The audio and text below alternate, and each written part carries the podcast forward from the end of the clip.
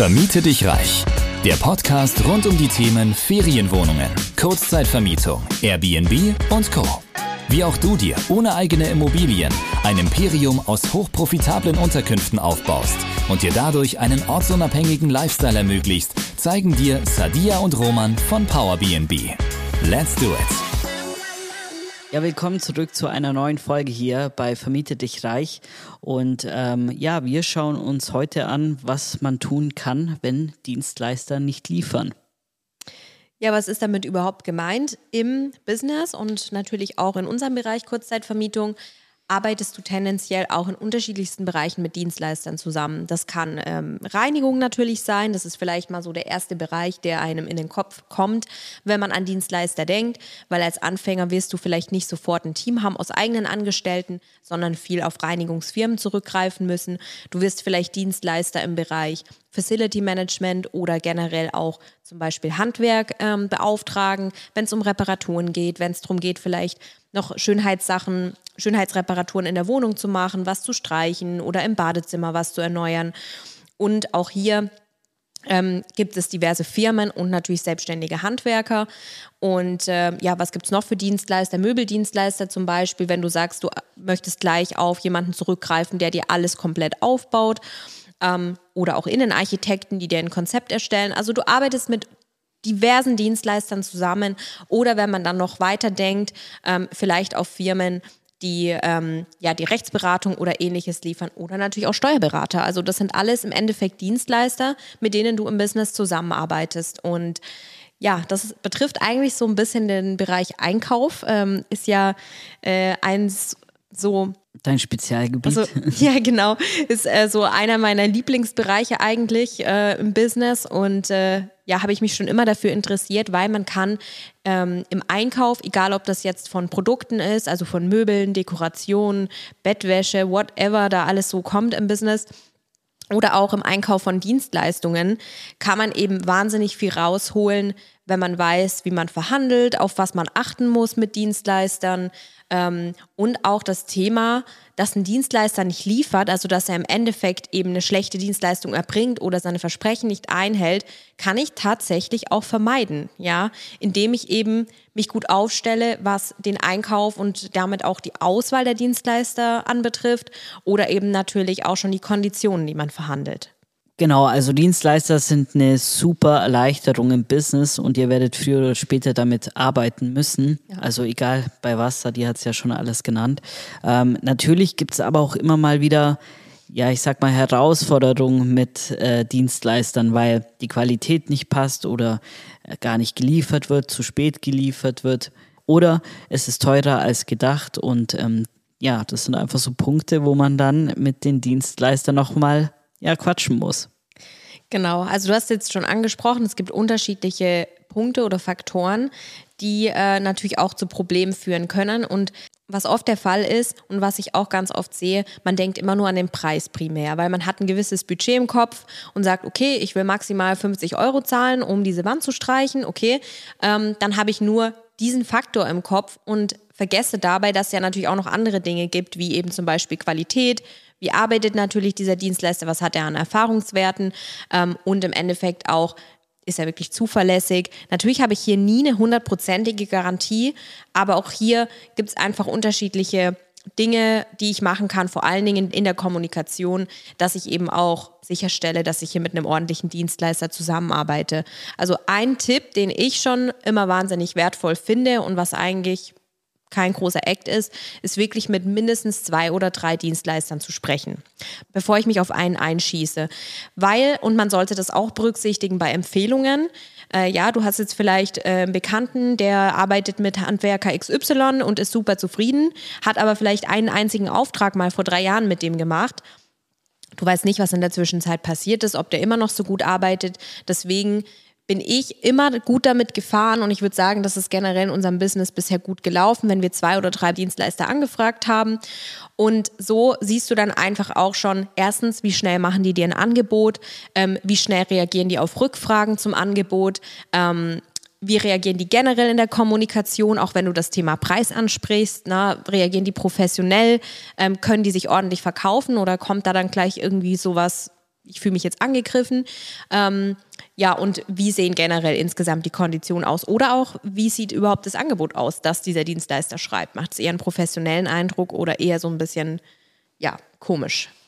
Bei Dienstleistern ist es außerdem interessant zu wissen, dass kaum drei Merkmale erreicht werden können. Und zwar, das sind die Merkmale des ähm, Projektmanagement-Dreiecks. Ich weiß nicht, vielleicht kennt das jemand von euch. Also es ist so ein Dreieck. Und ähm, da steht dann zum Beispiel oben Preis, Zeit, Qualität. Und ähm, es ist phänomenal, weil egal mit welchem Dienstleister man eigentlich redet, das war eigentlich, ich kann mich nicht erinnern, vielleicht war es ein, zwei Mal so, es sind diese drei Merkmale nie zu erreichen in, bei einem Dienstleister. Der, der vielleicht einen guten Preis hat, hat dann oft keine Zeit oder äh, es ist dann die Qualität minder. Das gibt es natürlich auch, Preis, Qualität oft so das Thema oder Preiszeit. Will ich schnell etwas haben, dann muss ich wahrscheinlich auch ein bisschen mehr zahlen. Also da sieht man immer, äh, es sind so diese drei Faktoren. Ich will eigentlich das beste Gesamtergebnis davon haben, aber oft muss ich mich eben zwischen diesen Faktoren entscheiden. Und da kommt es natürlich dann auch wieder auf die Situation an. Was ist mir jetzt wichtiger? Ist mir der Preis wichtiger, die Zeit oder die Qualität? Und da muss ich halt immer ein bisschen dann gucken, okay, wie kann ich was ausbalancieren? Meistens kann man nur zwei von diesen drei ähm, Punkten realisieren und der letzte Punkt fällt hinten runter. Also es ist so, ähm, einmal hier und einmal hier kann ich das letzten Endes ähm, ja dann eben gucken, was dann eben stattfindet, weil das Dreieck hat ja nur zwei Schenkel. Jeweils. Ja. Weißt du, wie ich meine? Das ist generell eigentlich ein gutes Prinzip, dass man sich vor Augen führen muss, dass man im Leben oder im Business tendenziell nie alles haben kann. Man muss sich am Ende des Tages immer für einen Weg entscheiden und jeder Weg bringt ein gewisses Restrisiko mit sich. Aber vor allen Dingen im Business sollte ich natürlich ja sachlich und auf Zahlen, Daten, Fakten basiert entscheiden und das kann ich am besten eben zum Beispiel beim Einkauf von Dienstleistern oder Dienstleistungen, indem ich mir diese drei Faktoren anschaue, wie du gesagt hast, und dann eben bewerte, was ist für mich jetzt die Prio? Brauche ich es nächste Woche und zahle dafür ein bisschen mehr? Oder kann ich vielleicht auch sechs Wochen warten und habe dafür dann eben meinen Favorite Dienstleister, der auch einen ordentlichen Preis anbietet, der halt jetzt vielleicht nicht doppelt oder dreifach so teuer ist wie Dienstleister Nummer eins. Dafür passt die Qualität, genau. Aber was äh, kann man jetzt tun, wenn ein Dienstleister nicht liefert? Auch bei uns war das schon ein paar Mal, dass die Qualität nicht gepasst hat, dass die Zeit nicht eingehalten wurde. Vielleicht kannst du ein Beispiel oder so erzählen, in welchen Konstellationen wir so einen Fall hatten, dass man so ein bisschen greifen kann, ähm, ja, also ich erinnere mich an einen Handwerker, der sollte ja Tapeten dran machen. Das hat eigentlich auch ganz gut funktioniert. Nur äh, musste dann noch eine Abschlussleiste hingemacht werden. Und ähm, das war ja dann so, dass er uns immer wieder vertröstet hat, ja, ja, ich mache die Abschlussleiste hin und hin und hin, hat aber schon den vollen Betrag von uns kassiert gehabt. Also hier auch nochmal großer Tipp, großes Learning. Bezahlt die Rechnung erst, wenn der volle Auftrag geleistet wurde und nicht im Vorfeld schon irgendwas, bloß weil der Dienstleister Druck macht und egal wie groß die Summe ist. Also die Summe war jetzt nicht riesig, deshalb haben wir es einfach schon mal überwiesen, aber da ging es dann letzten Endes noch um 100 Euro, die offen waren so. Ja, so, ich glaube 100 bis 300 Euro. Ja, es war jetzt echt nicht so die riesen Geldsumme, aber das ist halt was, was nicht sein muss. Deshalb hier Tipp vorab, erst überweisen, wenn alles erfüllt wurde. Genau, nie davor. Also egal bei was. Genau, auf jeden Fall ging ja dann die Kommunikation hin und her und hin und her. Und dann, äh, wie lief es denn weiter? Ich weiß schon gar nicht mehr genau. Ja, dazu muss ich auch noch sagen, das hat alles super angefangen mit diesem Handwerker. Also wir haben telefoniert, klang soweit alles vertrauenswürdig, Preis hat gepasst und wir haben halt die Tapeten auch ziemlich kurzfristig benötigt. Also je schneller, desto besser. Und äh, genau, damals hatte ich glaube auch mit ja, vielleicht zwei, drei Leuten geschrieben oder Kontakt gehabt und letzten Endes hat es mit ihm dann ganz gut gepasst. Na, also man kann natürlich nie wissen im Endeffekt, ob die Wahl, die ich treffe, dann auch wirklich gut ist. Aber hier definitiv auch immer Ergebnisse zeigen lassen, haben wir in dem ja. Fall auch gemacht. Es hat gut ausgeschaut, ja. auf den Fotos zumindest. Es hat gut ausgeschaut, er hat normal geredet. Äh, wir haben ihn sogar persönlich getroffen, ähm, damals, weil wir noch zu dem Zeitpunkt äh, vor Ort waren und haben einfach ja einen ordentlichen Eindruck gehabt von der Person. Also es war nichts, was einem jetzt irgendwie aufgefallen wäre negativ. Dementsprechend, Auftrag wurde soweit erledigt, auch ziemlich kurzfristig, war alles tipptopp, hat Bilder geschickt von dem Ergebnis. Ähm, wir waren von der Qualität nicht ganz so überzeugt. Also es hätte noch besser tapeziert werden können, aber es war in Ordnung, so im Großen und Ganzen. Und wie gesagt, die Abschlussleiste hat nur noch gefehlt. Und äh, das hast du eigentlich schon richtig gesagt. Er hat uns dann immer vertröstet und das Komische war, dass er die ersten Sachen, also die Tapeten, ja so schnell fertig hatte innerhalb von wenigen Tagen. Ich glaube, zwei, drei Tage oder so war alles fertig. Und wir waren zu dem Zeitpunkt dann nicht mehr vor Ort weil die Arbeiten ja auch gut ohne uns erledigt werden konnten. Und das ist ja auch der Sinn, dass ich eben nicht vor Ort bin, sondern dass der Dienstleister das dann alles machen kann. So, okay. Dann sind Tage vergangen, es war immer noch keine Abschlussleiste gemacht und ich habe immer wieder Kontakt gehabt mit ihm. Äh, ja, wie sieht es jetzt aus? Ist es abgeschlossen? Und es war ja wirklich nur noch diese Kleinigkeit. Also man spricht vielleicht von, was weiß ich, einer Stunde Arbeit, Maximal. wenn überhaupt. Ähm, also wirklich nur eine Mini-Kleinigkeit. Ähm, ja, okay, es wurde nicht gemacht. Irgendwann wurde dann gar nicht mehr reagiert auf die Nachrichten. Also ich wurde praktisch geghostet. ähm, und ja, auch sowas kommt im Dienstleistungsbereich vor. Man wird nicht nur von privaten Leuten geghostet, nein. Man kann auch von Dienstleistern geghostet werden, auch wenn es einfach super strange ist. Ähm, ja, das zeigt dann natürlich auch an der Stelle, wie professionell jemand ist.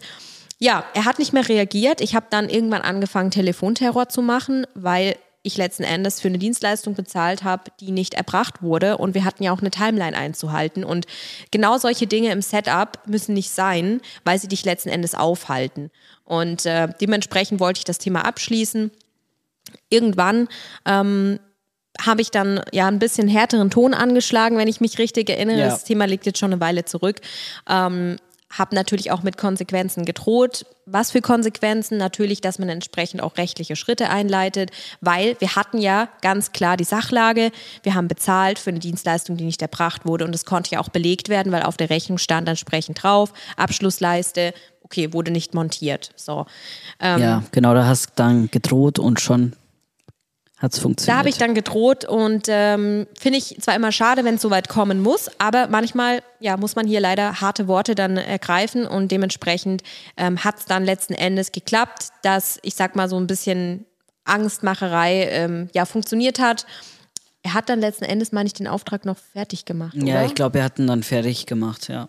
Also es ist dann alles soweit gut ausgegangen, aber es waren wirklich, ich glaube, vielleicht zwei oder wenn, so, wenn nicht sogar drei Wochen, wo wir uns rumgeärgert haben mit ihm. Und auch das kostet Zeit und Energie. Und deswegen ähm, ja, soll euch das einfach mal so vor Augen führen, was alles passieren kann mit Dienstleistern. Genau, deshalb im Vorfeld alles genau absprechen. Was ist die Leistung? Wann soll geliefert sein?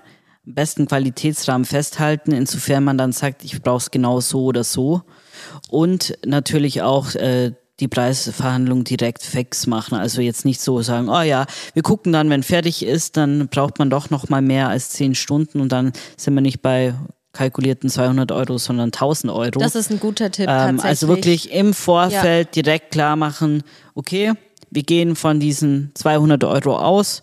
Können Sie das fix versprechen? Ja, nein. Können wir das schriftlich haben? Ja, nein. Und dementsprechend würde ich da gucken. Klar gibt es immer kleine Diskrepanz, aber das muss er dann nochmal im Nachgang mit einem verhandeln. Richtig. Ja, und wie hätten wir jetzt dieses Problem zum Beispiel explizit in der Situation vermeiden können? Wir hätten nicht zahlen sollen, vor allem weil es ein relativ kleiner Betrag war, bis letzten Endes die Dienstleistung auch erbracht genau, war. Genau, und das ist der letzte Tipp sozusagen, den habe ich ja Genau, das hast du schon gesagt. Aber, es aber das ist so, so der wichtig. letzte Tipp, das ist mit der wichtigste. Aber die anderen sind auch alle super wichtig, weil wenn ihr im Vorfeld genau definiert, was braucht ihr, wann braucht ihr es und wie viel kostet es, dann seid ihr schon mal gut abgesichert und könnt eben das Thema vermeiden, dass der Dienstleister erst gar nicht liefert. Und wenn er nicht liefert, dann wie gesagt halt die Kommunikation aufnehmen, echter Penetranz sein, nicht nachgeben und wenn dann eben halt ähm, eine gewisse Konstellation besteht, dass nicht mehr mit ihm zu reden ist, dann würde ich auch gar nicht zweifeln, äh, rechtliche Schritte einzuleiten, weil vor allem wenn ihr bezahlt habt. Ja, also eben gerade im Vorfeld äh, kann man sehr, sehr viel von diesem Ärger hinten raus vermeiden. Äh, und was mir da auch gerade noch eingefallen ist, oft ist es eben auch so, wenn der Preis angeboten wird und er kommt dir irgendwie viel höher vor und du denkst so, öh, Abzocke, dann einfach mal telefonieren miteinander und darüber sprechen, was genau angeboten wurde. Weil gerade im Dienstleistungsbereich müssen natürlich Dienstleister sich auch absichern gegenüber zusätzlichen Aufwendungen. Ja, und gerade wenn es Handwerk ist, wenn man es gar nicht genau weiß, letzten Endes, wie viele Stunden benötige ich letzten Endes. Und natürlich plant man sich einen Puffer ein, ist ja logisch. Aber oft wird eben auch was angeboten, was vielleicht gar nicht zu 100 Prozent dem entspricht, was du jetzt brauchst. Und da kann man dann nochmal eben Punkte eliminieren oder Arbeiten eliminieren, die du vielleicht gar nicht möchtest und so den Preis reduzieren. Also so einfach mal schauen, dass man miteinander ins Gespräch geht, das Angebot auch wirklich Schritt für Schritt durchgeht, dass du auch verstehst als Kunde, was er letzten Endes jetzt wirklich für Arbeiten macht und angeboten hat. Und so sind wir eigentlich bisher immer sehr gut übereingekommen mit Dienstleistern. Genau. Also im Großen und Ganzen müssen wir schon sagen, haben wir sehr gute Erfahrungen mit Dienstleistern gemacht. Ähm, ich glaube, wir können noch kurz über Reinigungsdienstleister sprechen, mhm. ähm, weil hier wird es immer so sein, dass die Reinigungsfirma es tendenziell nicht ganz so gut macht wie Angestellte. Es gibt aber auch wirklich sehr gute Reinigungsfirmen, aber wie gesagt, es gibt halt auch welche, die das nicht so gut machen. Und hier ist es, denke ich, wichtig, einfach schnell äh, Kontrollprozesse zu etablieren, dass ich halt weiß, okay, macht die einen guten Job oder macht die keinen guten Job und dann auch wirklich direkt auszuwechseln. Deshalb auch hier notwendig, nicht nur auf eine Reinigungsfirma sich verlassen, sondern am besten gleich mehrere an der Hand haben. Ja, ich habe es auch schon oft mitbekommen oder gemerkt im Gespräch mit ähm, Kursteilnehmern oder mit anderen Leuten, die eben selber Gastgeber sind, dass man Angst hat, dann die Firma zu verärgern, wenn man noch jemand anderes hat beispielsweise wir haben von Anfang an mit mehreren Reinigungsfirmen gearbeitet. Letzten Endes ist es dein Business. Du entscheidest, mit wem ja. du arbeitest und du entscheidest, wen du wann wo einsetzt. Und wir haben es schon oft gehabt in der Vergangenheit, dass Reinigungsfirmen exklusiv diese Aufträge haben wollten. Verstehe ich natürlich auch. Aber letzten Endes bist du als Kunde angeschissen, auf gut Deutsch gesagt, wenn dann die Firma auf einmal aus heiterem Himmel nicht mehr kann, ja? Oder insolvent geht. Oder ihre Mitarbeiter alle krank sind. Oder was auch immer, ja? Sie wollen exklusiv den Auftrag haben. Aber wer garantiert dir denn, dass sie immer dann wirklich zuverlässig da sind? Selbst wenn sie es über drei Jahre gemacht haben, es kann der Tag kommen und dann stehst du da, weil du hast weder Angestellte, noch hast du vielleicht im schlimmsten Fall eine andere Firma die dir dann so schnell die Aufträge übernehmen kann. Plus und du hast natürlich auch eine Abhängigkeit zu dieser Firma. Also die bauen ja eine richtig. Abhängigkeit mit dir auf. Das heißt, dass du keinen anderen Ausweg so schnell findest und dich nicht von denen lösen kannst. Und ähm, für die ist das Sicherheit, aber für dich ist es Abhängigkeit. Und da würde ich gleich dagegen vorgehen, indem man dann eben andere Dienstleister zur Verfügung hat. Es gibt auch so eine Faustregel im Einkauf, die sehr wichtig und essentiell ist. Und die lautet, wenn ich ähm, Lieferanten habe, also in dem Fall jetzt Dienstleister, über die wir sprechen, sollte ich maximal 20 Prozent meines gesamten Auftragsvolumens an einen Dienstleister vergeben. Weil wenn es drüber ist, dann kannst du tendenziell schon ein Ungleichgewicht und eben diese Abhängigkeit erzeugen, wie Roman gesagt hat, dass du in einem Fall, wenn irgendwas kippt, ja, wenn die Stimmung kippt, wenn ihr vielleicht auf einmal irgendein Problem habt miteinander und nicht mehr gut reden könnt oder wenn der Lieferant nicht mehr liefern kann, weil Personal ausgefallen, ähm, insolvent gegangen, whatever. Am Ende des Tages bist du dann der gearschte Kunde, weil eben dir dann vielleicht 80 Prozent deiner Aufträge nicht versorgt werden können, ja, oder eben 80 Prozent der Reinigungstermine nicht mehr versorgt werden können. Deswegen diese Faustregel ist, finde ich, super gut, habe ich damals im Einkauf gelernt und würde ich definitiv so anwenden. Ähm, dass du eben nur 20 Prozent maximal der gesamten Aufträge an den Dienstleister vergibst. Natürlich ist es okay, wenn man mal eine Phase hat, wo es mehr ist, aber es sollte dauerhaft eben nicht so sein und vor allen Dingen immer Backup haben, dass du weißt, was passiert zur Not. Also ich denke, so für den Anfang ist es gut, wenn man so 50-50 schafft, zum Beispiel mit drei, zwei Reinigungsfirmen arbeiten kann, besser mit drei ähm, genau, und dann gehe ich da schon in die richtige Richtung. Es kommt natürlich auch so ein bisschen drauf an, ähm, wie groß deine Firma natürlich schon aufgestellt ist, weil, äh, wie du gesagt hast, 50-50 ist am Anfang okay. Du hast ja auch noch keine 100 Einheiten so, ne? Deswegen ähm, wird es jetzt nicht so kritisch sein, wenn du an zwei Firmen die Aufträge vergibst und die 50 Prozent der Aufträge haben. Aber es ist eben so, eine ganz gute Faustregel, die man sich vor Augen führen sollte, vor allem mit dem zunehmenden Wachstum und weil ich eben gesehen habe, dass es einfach oft vernachlässigt wird und man dann Angst hat, einen Dienstleister zu verärgern. Letzten Endes kannst du in solchen Situationen auch nur rausfinden, wie professionell jemand ist. Ja, und wenn eben jemand damit nicht klarkommt, dass äh, du noch andere Aufträge vergibst an andere Firmen, dann ähm, ja, musst du dich fragen, ob du mit der Firma arbeiten möchtest. Genau. Ähm, ich denke, letzten Endes ist es wie fast überall in allen Business-Säulen, die wir so bedienen, so, dass man mit den Leuten reden muss. Und ähm, deshalb Kommunikation ist das A und O. Äh, wirklich sagen, was man möchte und was man erwartet, einfach, weil nur dann kann man wirklich das Bestmögliche rausholen in der Zusammenarbeit. Ja, und natürlich faire und sachliche Kommunikation, auch wenn es mal ein bisschen ähm, unangenehmer wird, aber auch keine Angst davor haben, mal ja mit der Faust auf den Tisch zu hauen, wenn es dann Voll. wirklich brennt, weil letzten Endes zahlst du, vielleicht hast du schon gezahlt, hast hier einen Auftrag und ein Dienstleister muss sich auch im Klaren darüber sein, dass er natürlich dem Kunden versichert, dass dieser Termin eingehalten wird. Wenn es jetzt keine absolut höhere Gewalt ist, die dazwischen funkt, sein ganzes Lager ist abgebrannt oder was weiß ich, ähm, dann letzten Endes muss er auch liefern. Und da sollte man sich nicht einschüchtern lassen, sondern auch mal trauen, dann zu sagen, wo es lang geht. Genau.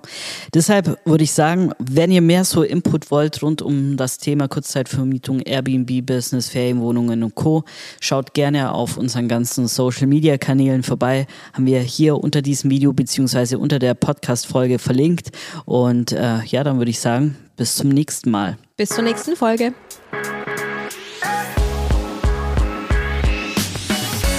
Du möchtest zusammen mit Sadia und Roman sowie einer starken Community zu mehr Freiheit, Rendite oder einfach mehr Cash im Monat? Dann geh auf www.powerbnb-consulting.de und starte deinen Erfolgsweg.